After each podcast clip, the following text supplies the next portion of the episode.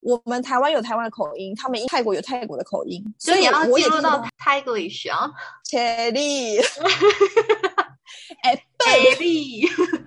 哎力，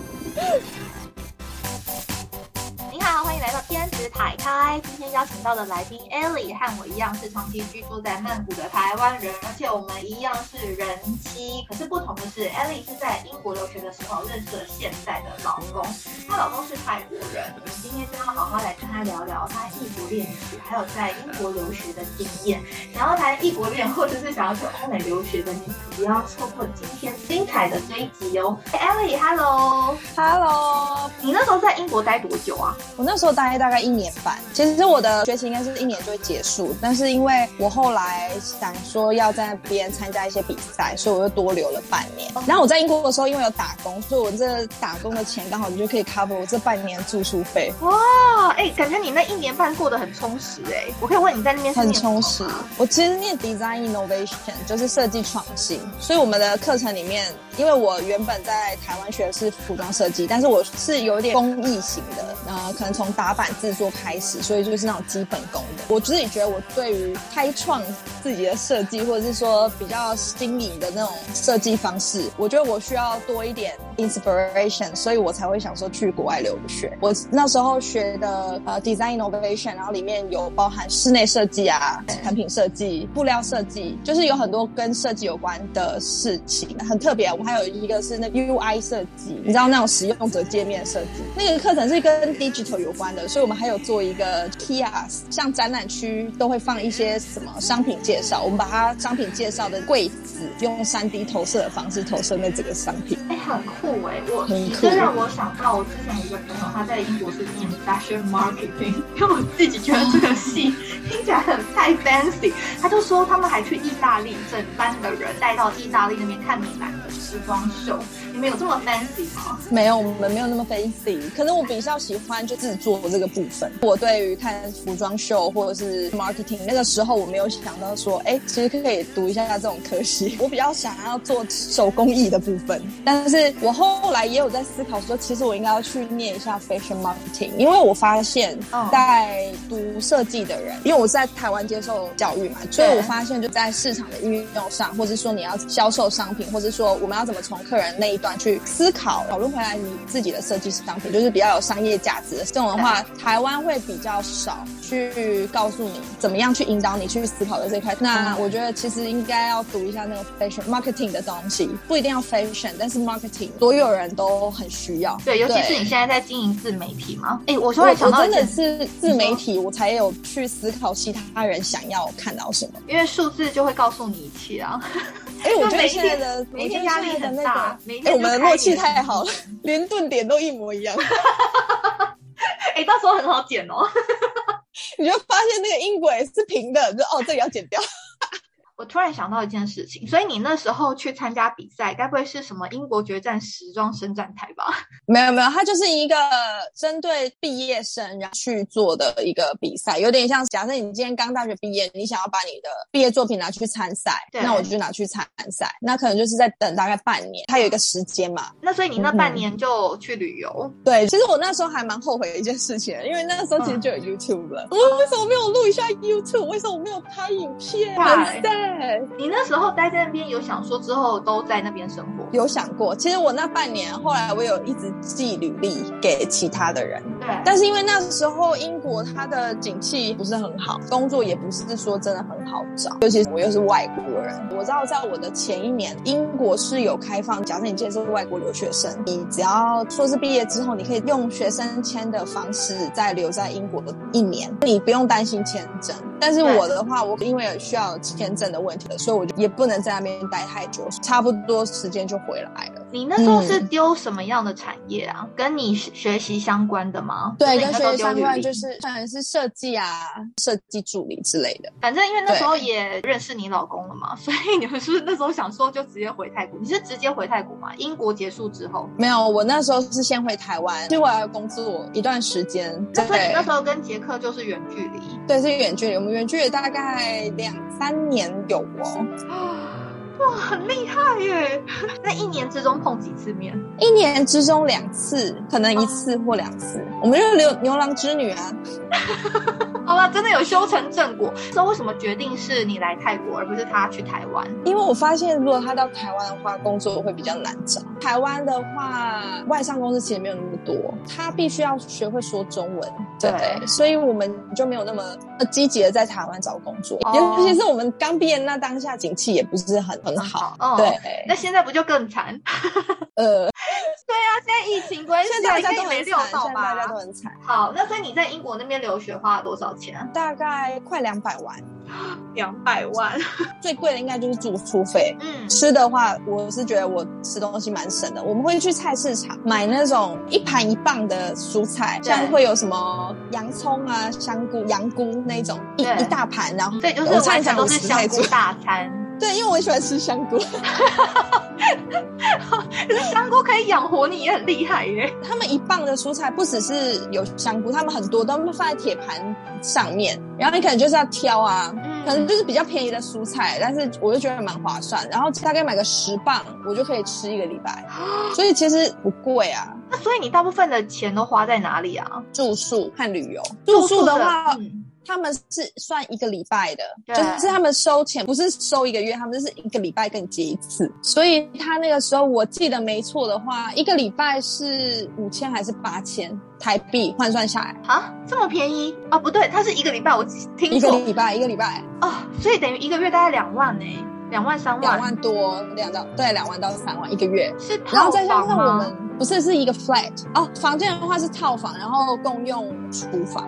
他们会有一个很大的客厅，这样。因为我之前有在法国交换过，然后那时候我记得我的一个月，我我就是算一个月，反正一个月的住宿费，我印象中才一万块哎，因为我住学生宿舍哦。可是就像你讲一样，它是套房，然后厨房是共用的。你们那时候是学生宿舍吗？还是你在外面自己找的房子？也不算是学生宿舍，因为我发现像英国那边学校，我觉得应该外国的学校都差不多啦。他们会跟外面的学生宿舍签约，它其实是学生公寓，所以它其实不算在学校的范畴里面。他们自己没有宿舍，虽然他们是跟外面的人签约，价格什么的有很多种。后来我们找到一间是一个 flat，人不会太多。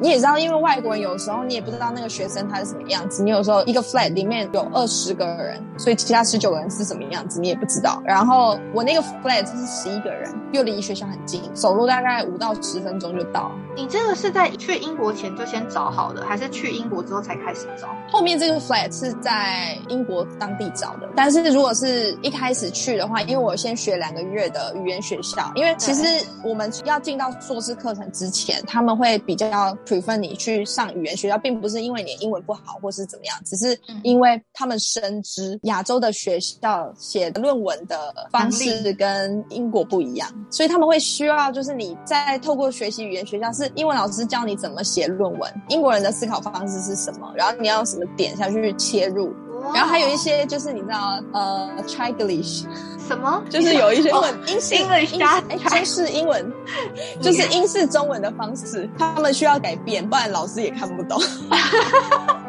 好，很有趣。哎，那你这样子的经历啊，你会觉得说，如果今天你有小孩的话，你会希望他也去国外看看吗？我会耶，因为我觉得差很多。真的，你对外界的接受能力还有包容力会差很多。就觉得可能我可以看到路边有人在狂欢跳舞，对，他就一个人在那里跳，我会觉得 OK，那就是他自己的生活方式。我以为我会想说，呃，他就喝醉啦。对，但你就是会包容他。但是如果是一般我自己在去英国之前，我的个性就是那种，呃，他好怪，我离他远一点。哦。因为你会发现说，这个世界上有很多不同种人，然后生活方式都不一样。我不是说在造成人跟人之间的隔阂还是怎么样，只是因为可能我们在台湾，然后台湾人的个性我们都大概是知道，其实是跟呃日本人有点像，是有点小小保守，然后就是有自己的保护伞的那种感觉。但是你如果到外面的话，你会发现说，哎，其实真的很 open mind。然后有时候你会想说，为什么他们这么能玩？为什么他们可以这么 enjoy 在一个 party 里面？我就无法做到。我会思考很久。对，哦，你这会吗？你会跟本来的？吗快点，我要找一下朋友。因为我儿子他也是那一种，你知道他现在才两岁，可是你就可以看得出来他的本身个性是那种，到一个很多人的聚会的时候，他就会先待在那边，然后愣很久，需要一点时间去思考他接下来要怎么做。反正就是非常的害羞之后，然后才会开始，可能要过个半小时哦，半小时一小时，人家都要收拖了，然后他才自己就是玩的很开心。其实我个性跟那个也有点像，我会先观察，哎，现在是什么样的状况，我要用什么样的角度去切入这个 party。哇塞，你们就是三思而后行。也不算，但是就是你会不知道说你你如果加入的话会不会很唐突，所以其实我还蛮佩服那种人，一进一个 party 或是一个群里面，他就自然嗨，然后嘿跟大家都很熟那种，他们怎么办法做到？说明他们也是练上来的。也有可能就自然熟，然后再加上几本书的加持，有本书可能告诉你说如何融入 party，然后他们就照着上面的方式。好，这种东西确实啦，需要一些秘技，再加上练习。对，因为我相信有些人，例如说当过业务，他可能本来个性也不是这样，但是因为一直练习，然后就可以有像业务的样子。因为像你对刚刚讲那种人格特质，觉得啦，我会觉得有点像业务的人格特质。哦，就是自然嗨的那一种。对，自然嗨，然后完全马上就可以融入某一个陌生环境。但我真的无法，他们可能是天秤座 之类的。像我的星座是巨蟹座，我比较有一个，你会看星座吗？你呃会看星座知道这个人要怎么相处吗？我没有到这么深入哎、我不是唐立奇，等下他叫哎可是改名叫唐启阳，你知道吗？星座对他现在知道，我知道他现在叫唐启阳，但是我会看，因为我是巨蟹座，所以我交的朋友基本上我自己感受到，就是真的跟天蝎座比较合。像我老公天蝎座，然后我妹、我弟都是天蝎座，交了很多朋友，像最近新认识的朋友，相处的比较来也都是天蝎座，真的有差哎、我真的觉得我 我原本觉得还好，就是我现在自己的时间比较多嘛，那然后你会发现说，哎，真的星座可以帮助到你怎么去跟这些人相处，就可能天秤座啊，他们比较公平，所以你要跟我一样，那你就会知道说，哦，这个人他现在付了，下一摊你一定要付，不然他会记在心里很久。我儿子是天秤座的。真的就是这样。我跟你说，某一个人也是这样，我们两个共同朋友也是这样。我是母羊座的星座，我觉得我们之后再来开一集好了，感觉就是星座很你会可以可以可以，好你会发现真的有些星座有一些美感。啊，我们再来开一集星星座人际关系。好，等一下我们要问你在英国认识你老公的浪漫故事，但我要先插播三则网友留言。这部分的话，欢迎自己即兴插话哦。我的第一则留言是啾啾引兰口，他说赞哦，好感动哦。哦，不对，他只有说赞哦，但是剩下的是我想说的，我觉得很感动啊，因为我竟然看得到你的留言，我猜应该是因为你也住在泰国，然后区域性是一样，所以呢我可以看得到。不然的话，一般在台湾留言的话，我好像要去到 Apple 的后台才看得到。所以也就是说，如果你今天是住在泰国的朋友，欢迎在 icon 底下留言，因为我看得到哦。然后如果你是住在台湾的朋友，基本上你们不用太刻意留言，你你们要有什么话的话，就到那个 IG 私讯给我。然后第二个是 Alvin，他说来宾分享咖啡豆那一集专业哦，对他确实很专业，他是在泰国开咖啡厅的，然后有兴趣跟喜欢喝咖啡跟我一样，每要一杯一杯咖啡的朋友们，可以去听听看那一集。最后的话我喜欢喝咖啡，哎，那你喝得出咖啡的好坏吗？没有，我只是顺口就好了。好坏哦，我只是不喜欢太不烘的咖啡，就是它有不是有深烘焙、浅烘焙，我不喜欢浅烘焙的咖啡豆，哦，你不喜欢浅烘哦，因为它会酸啊。浅烘比较酸哦。哎，天啊，我其实也搞不懂。可是我跟你讲，学到的是这样。他那一集很妙的是，我问他说，对于 Anias Bay 啊，或者是一些像 ESOP 这样子大品牌，然后他们为什么会想要去跳下去开咖啡厅？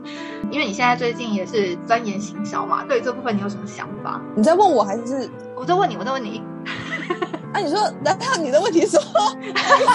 你知道像最近的话，Ania Spay 他们就有开咖啡厅嘛，他们不是本来是呃卖皮夹、服饰嘛，对对，对，可是他们就开始开咖啡厅，那怎么可能咖啡厅会比他们卖包包还好赚？所以你觉得他们的想法，就行销的这个 idea 是什么？我觉得会耶。你原本可能在包包的领域，人家知道 Anias Bay 它是在这个包包领域，但是他们后来会做一些咖啡厅，就是人家可能透过咖啡厅可以知道你异业结盟，就是透过不同的 platform，然后就是让别人更知道你。就像你知道 Vogue 在嗯泰国 Vogue 他们也有开咖啡厅，知道啊，在我青龙那边。经过的。对对啊，你看连杂志都开。咖啡厅，然后还有一个泰国的牌子叫 CPM 还是什么的，就是一个呃有点像平价的女装品牌，他们的品牌隔壁也有时候有开咖啡厅，在 Terminal Twenty One 那边。所以我觉得就是现在其实大家都做一点就是异业结盟。就我现在虽然是服装品牌或者是包包品牌，我不一定只能做这件事情。就像那个娜拉雅，她有开餐厅啊，啊，还有 Greyhound 开的餐厅也超好吃。我说真的，不知道 Greyhound 这个牌子。嗯，我我认识他是从餐厅认识，然后才知道他有服装或是一些饰品，像口罩、衣服之类的。你完全就是他们当初想要设定的 TA，就是触及不到的人。对，因为去吃他们触及不到人。对我那时候没有，我就是觉得，哎，为什么？但难道开咖啡厅比较好赚吗？然后我那个朋友是说，啊，因为对他们来讲的话，就像你讲，他要触及不同的群众，还有对于那个品牌的粘着度。对，如果今天这群众他就是每天可以来你这边喝咖啡的话，酒的话他有可能会去消费你其他的东西，因为我们不可能每天买包包，但是我们有可能每天喝咖啡，这个还不错，因为像。之前吧，我记得我那时候刚毕业的时候，就还蛮多朋友他们会自己创业，然后去做一个品牌出来。然后有一个朋友也是，他把他的包包结合一个是火锅店，因为他觉得火锅店比较好管理。他的那个火锅店他没有，我觉得比较可惜啊，就是不是用他自己品牌的火锅店，他可能是想说要有一个符合接地气的名字吧，所以他就另外取了一个名字，但是就感觉是没连接，但是老板是同一人，觉得蛮可惜的。对啊。哦，那他经营到后来真的觉得火锅。店比经营布饰品牌还要容易吗？哎，我听说他火锅店倒了。这样子取笑朋友是不太好，但是我觉得，因为餐厅这件事情，尤其是他又没有把品牌连接在一起，所以假设你今天要开餐厅，跟地点选择很重要，你的人潮在哪里，还有你的定价，所以他选的我记得是在哪板桥还是在三重，就是一个小巷子里面，再加上你就不会网络行销的话，你怎么拉客人进去啊？人家可能就经过而已啊，就像你经过 VOG，你会对他可能没有连接，但是因为我看了 IG。的分享，我看很多明星在那边拍网美照，所以我就会想要去。哦，所以这可能就是不太做这个部分，大家就对他的店没有什么印象，久久没有客人，他就他就倒了。所以我觉得行销真的蛮重要。你刚刚这样子讲完呢，我都被你烧到了，我现在好饿，好想吃火锅，是不是？我也是，我好想吃火锅。不然我们等下下坡去 你要去一个地方，你今天有空吗？立马约去吃火锅，嗯，小火锅。好，我们等下再聊。然后我们等下聊，我们等下聊。最后呢，那个 Sophie 他问说，网友 Sophie 问说，为什么会想要做访谈的节目？因为你看，如果像邀请到 allie 这么可爱的来宾，我就觉得通体舒畅啊，我真的觉得聊天很开心。谢谢你。没有，我觉得是还有另外一个是认识朋友，因为像我们在泰国，你根本知道 Nobody，然后再加上你的生活圈就是这样，没有去扩展的话，会很容易很无聊哎。所以像我在拍节目，还有包含你可能会录 podcast，其中一个原因就是因为你想要认识更多的人。哎，你知道我是怎么认识你的吗？你有发现我在跟你见面前我就有加你 IG 吗？我可我觉得你可能没发现，我是透过等于他是我前面的来宾，他叫晴，在泰国生活的情，你有印象吗？哦，我知道，我知道，是他给我推荐你的 Facebook 吧？对不对？可能因为我没有，我不是在 Facebook 上面找到他的，是在 d c a r 上面认识他，然后他就很可爱，他然后就推荐了你，然后我就看一下，我就说好，你觉得你很有趣，就是你跟 Jack 拍的影片，我觉得很很可爱。欢迎大家快来我的频道看我跟杰克。对，杰克是你的老公，你们两个好会演哦，而且你剪接的很好，因为我觉得重点还是剪接啦。说实在的，对，因为我也是到泰国之后，我那时候在拍 YouTube，其实我有点抗拒，是杰克叫我拍的，因为我不会剪接，我不会拍影片，我什么都不会，对我来说是从零开始，然后我也不知道怎么做比较好，所以我现在啊回头去看一开始的影片，我天呐，惨不忍睹，真的很恐怖，也没什么剪接，然后也没有上字幕，然后你知道，其实一般都会有大众审美，对吧？大众审美就是你知道什么样子的字体或什么样子的呈现是很复古，像是以前老三台的那种风格。我不想要这么做，但是我却这么做了，因为我没有什么选项可以选择，所以做出来的东西非常的阳春，我觉得超丑。然后我可以理解说，为什么一开始每个人在拍第一支影片的时候，就是真的是丑到一个不像话，一开始被自己吓到，哎，就是完全不想要回去看以前的内容。可是不会，我觉得这样有看到进步啦。重点是记录自己以前有多挫、多鸟、多菜，很菜，而且那种剪辑方式，我觉得剪辑方式。那个都还 OK。其实你只要平常喜欢看电影或是看综艺节目，我是觉得还好。其实但喜欢看电影的人，你应该就可以抓到一些剪辑的断点应该要在哪里。但是美术或是你知道美工那种字体，哇，超难。对我来说，那是一个超级大挑战。看超多人的影片，我在思考我要用什么样子的风格。哎，你觉得是美术字体？因为像我的，就连拍一个画面要怎么拍的好看都很困难哎。对，我就是没有美术字体是第一嘛。但是第二，你如果看电影，常看电影，然后你喜欢看电影的话，你就会发现说，哎，我这样拍是好看的。你可以知道它怎么运镜啊什么的。然后有我会看电影评论，他就会告诉你说，这个导演用什么样子的方式去拍，所以你会有紧绷感。然后用什么样子下去拍，会有那种愉悦的感觉。哇，哎，你有在钻研呢？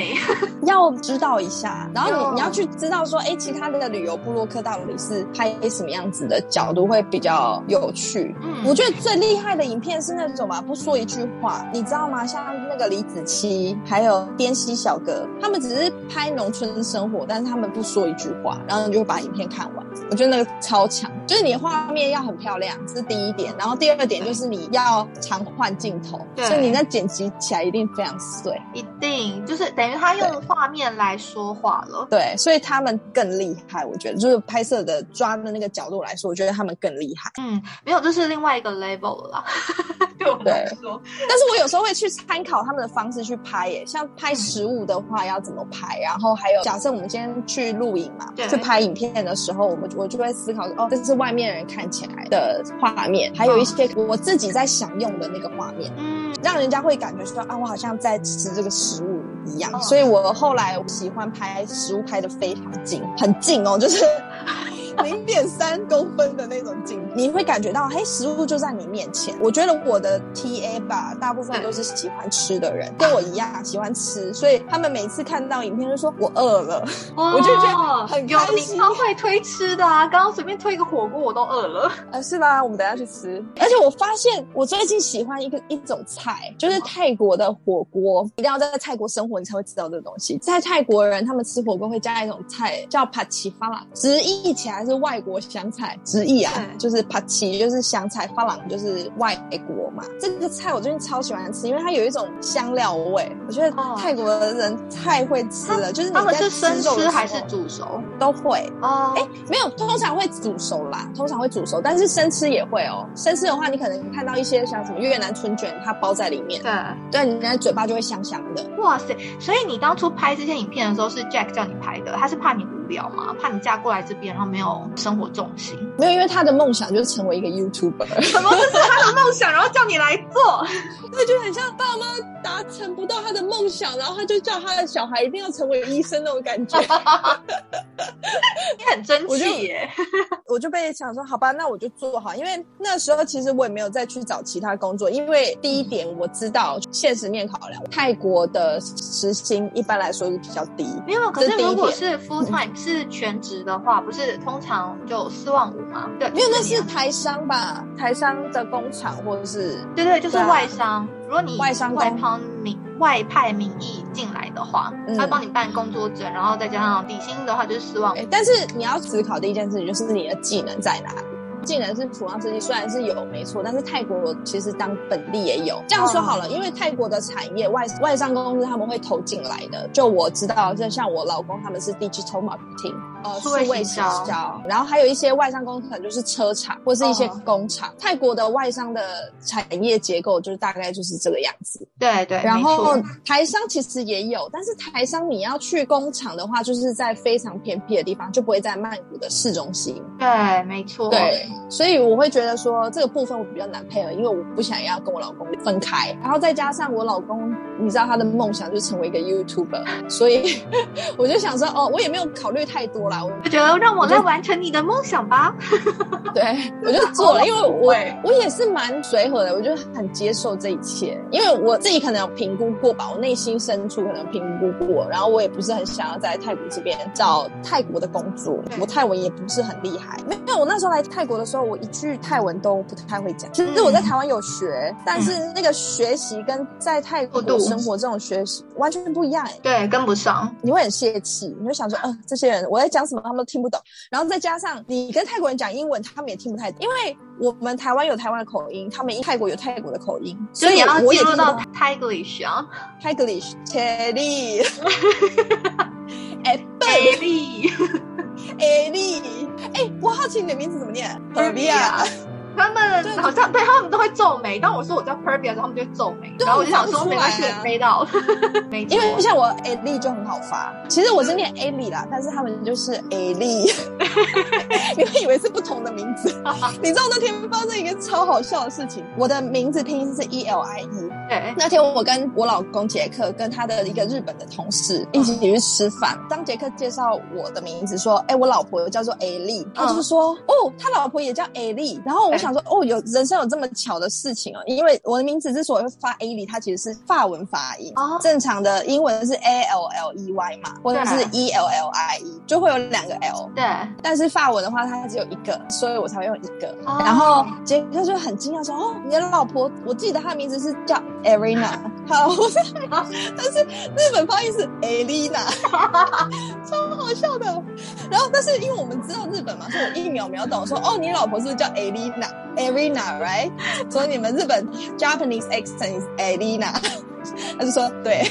”秒懂啊，我秒懂。那反应要很快。要是我瞬间想说他到底在说什么啊，杰克是这样啊，因为我们自己知道，在国外我就很 focus 在口音这个部分，就因为我知道每个人讲英文就不一样，你的包容程度是不是很大？如果你在台湾说，呃，他的英文发音好烂哦，哦我才不想去讲，因为就是会有这种，但是你你你现在现在在国外了，你会比较包容，因为你知道世界上什么样的口音都有。对呀、又不是大家的母语都是英文，也会有印度人对讲英文啊，印度人讲英文超难懂的。很难懂，我要翻译耶。我我有一个朋友，她的男朋友他是尼泊尔人，对，我其实听得懂印度英文，因为在英国其实有很多印度人，然后尤其是我在城市，我在 Leicester，Leicester 有百分之应该七十吧，我想，夸张，我自己体感 percent 大概百分之七十全部都印度人，所以其实我对印度英文是听得懂的。但是我那天跟我朋友的男友每次在沟通的时候，我都需要他去翻译一下，因为我发现他的印度英文我是真的听不太懂，更卷舌。很难呐、我觉得他卷舌的那种方式比西班牙文还难懂。超好笑。是会不会是因为你说他是尼泊尔吗？对，就是尼泊尔没有我，我有在思考，因为我当下是在英国，那英国的印度人他们通常也会讲英文，所以他们的口音其实是跟英文比较近的。对，虽然他们还是会卷舌，但是他们跟英文比较近。但是我朋友的男友他就是百分百尼泊尔那边过来的，那他们可能他平时常在讲英文，他们可能也不会去看什么英式口音或是美式口音，他们就是讲了，所以比较难懂。对，就是非常的印度腔，而且重点是印度人讲话非常快啦，对，他们讲非常快。所以像每次都翻译，哎，请可以帮我翻译一下吗？你男友说什么？很简单的问句哦。很，像今天晚上你吃什么，我就听不懂了。那像你跟 Jack 这样平常沟通的话，是用什么语言？我是用英文加泰文，所以我有自己的语言 A 里语言。我很强哦，有时候还会加一点中文，然后他也听得懂他也听得懂。就是我会跟他讲说雅金珍珠奶茶没？哦。先生的，其实我我跟你讲，我跟我老公讲话也会有一点点中英泰三个语言夹在一起，就像你平常讲台语讲习惯，有些字，而且现在讲台语开始看水亏啊，才会有一点嗯会靠。虽然我的台语很烂，可是我相信有些字就是要那个会靠才好听。没错，真的是这样子，没错，因为你没有那个语言，已经无法去解释你当下的情感，对呀、所以像你想表达的态度。那所以你们这样子语言上沟通，在有一点点问题又没问题的情况下，你们如果吵架的话，好吵吗？没有，我们会就事论事，不会有太多情绪勒索。就是假的？因为我之前其实我也是一个很喜欢情绪勒索别人的人。举例举例，讲一个我就很爱标准的例子。勒索我是为你好，没有，我会说，你看别人都会这样子，啊别人老公都是这样子。好对，啊就是类似像这样子。哎、你不会吗？你早在那里，你会想，有时候会想说，哎、别人的家庭是这个样子，为什么你你要这样子对我？就有时候在讨论事情的时候，他讲话比较冲或者是比较大声的时候，你会觉得别人都是这样讨论的啊，你为什么不要把你的心情讨论出来？为什么你不要讲一下你的感想？但是你会发现哦，尤其是异国婚姻，你不用跟对方去讨论你心里在想什么，你只要告诉对方最基本的解决方案，你只要告诉对方你想要他做什么。对，因为你不可能要求别人的想法跟你一样，所以你当然你情绪勒索的时候很容易有口角，会把一件小事变成大事，你知道吗？我那时候看了一个影片，他是访问心理医师，我觉得这个超受用的。他在讲的就是说，先讲如果今天两个人相处，那你一定要先很了解你自己，因为呢你自己都会一直变化了，那你怎么去要求对方时时刻刻都要了解你？对，没错。所以你要一直把你的想法、你想要的需求，还蛮直接的，就是像直接吗？他应该不是讲直接，但是你要把你的需求表达出来。对，我觉得这是蛮重要的，在沟通上，不管是不是异国婚姻啦，我相信就是对两个人相处，我觉得这是我到泰国之后学习到一个非常很深刻的体验。有时候，尤其是当你在吵架的时候，你又加了情绪在里面，你怎么吵都是没有办法解决。你就算吵了五个小时，就算吵了三天三夜，你还是没有结论，因为你就是一直想要用你的情绪去控制别人，要理解你，就是你想要别人理解你，那别人怎么可能理解你？就像心理医师说的这样，所以你真的告诉别人说，你这个这种状况，你想要别人怎么反应就好了。对，没错。那你觉得你跟 Jack 这样交往下来，有什么不太一样的地方？就是跟其他，你之前应该有其他的 交往男友吗？对，那跟泰国男生交往有什么不一样？应该不会有人监听吧？我自己觉得啦，可能是因为我交往的人是外国人，所以我对他的包容也会比较大。我不知道你会不会这样，但是就是我对外国人的包容程度比较，因为我知道预设立场就是他跟我们生活在不同的环境里面，所以我也比较容易去调试我自己。哎，我也比较能接受他给我的一些 feedback。但是如果是跟台湾的男子，普世男子交往的话，我会觉得说。哎，好像你就应该懂我啊！我们不是就是你就该懂我啊！你为什么要这个时候说这件事？为什么要这个时候说这个话？为什么你想要控制我？因为我觉得普世男子很喜欢控制别人。你有经验吗？快点跟我分享！我不想一个人人妻，我不想一个人讨讨论前任。说就是因为我老公自己很爱控制人啊，所以我觉得有时候就是一个愿打一个愿挨耶。哦，对了，和可以和就好了。对，然后因为你要说呃跟外国人交往的话，其实你刚刚说跟外国人交往，因为有一种文化上的预设立场不一样，你会预设说我们有一个文化上的隔阂，所以那包容性比较大是真的。你会觉得，对对对，你就会觉得说啊没关系，反正我们就是在不一样的环境下成长嘛。然后台湾的话，我那时候其实是有想过啦，就觉得说，呃，台湾男生的话还比较负责任，但因为你跟杰克交往，可是杰克他算是潮州人嘛，对不对？对，他是可以讲吗？不是，他是对啊，他是潮州人，然后不是屏东，是潮州，是广东的潮州。他们的教育思维其实跟我们是比较近的，华人对华人，所以我觉得在沟通上也会有某种契合程度。所以老公是因为个性，所以他才喜欢 control 你嘛？他个性本来就是很 control 的一个人。你 你老公什么星座啊？是双子座。哇，双子座很难被 control 哎，所以他不要我 control 他，他却要来 control 我啊。他们是像风一样的人格特质。我称双子座为保家坑弟。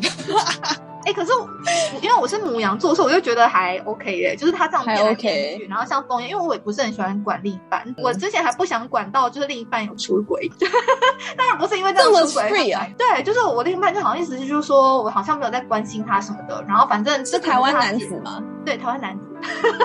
但是我觉得，我觉得台湾男子有一点点，呃，我觉得还是要看人跟个性。但是我觉得普遍来说，都会有一点点喜欢被人家管，因为在台湾的生长教育就是妈妈一定要管小孩这种感觉，所以他们如果没有被管的话，是不是比较没有办法？好好烦，没有办法控制自己，好好管自己好不好？但是我要说，我认识的台湾人不是这样子。但是我是说，据我普遍来讲，对，据我感受到了泰国之后，我可以感觉到不。同的家庭教育嘛，我觉得根深蒂固，就是在我们的那个细胞里，是真的会喜欢别人管你的。就是我说的是台湾的人，因为我们的家庭就是很很容易被管啊。你看爸妈管你，然后一定要听话，干嘛干嘛。所以如果我们今天只要一出来，我会你我不知道你会不会这样，但是我会突然不知道我自己要干嘛。我需要人家给我一个方向。所以我觉得教育程度上面，呃，不是教育程度，就是在家庭教育这个对。真的有还蛮大影响，就是取决于你个人人格特质嘛。就是你本身可能很有主见，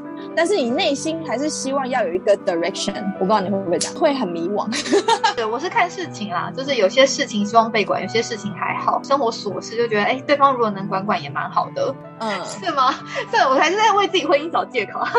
没有，你是说都不整理吗？就是对我老公就是那种会边念吗？边念，然后就边帮我做一做，但有时候他也做到很烦，然后就开始又一直念，就是很碎。所以你是不洗碗的人，我是一个连那个洗衣机我都不会用。哎，你的人生很舒爽哎！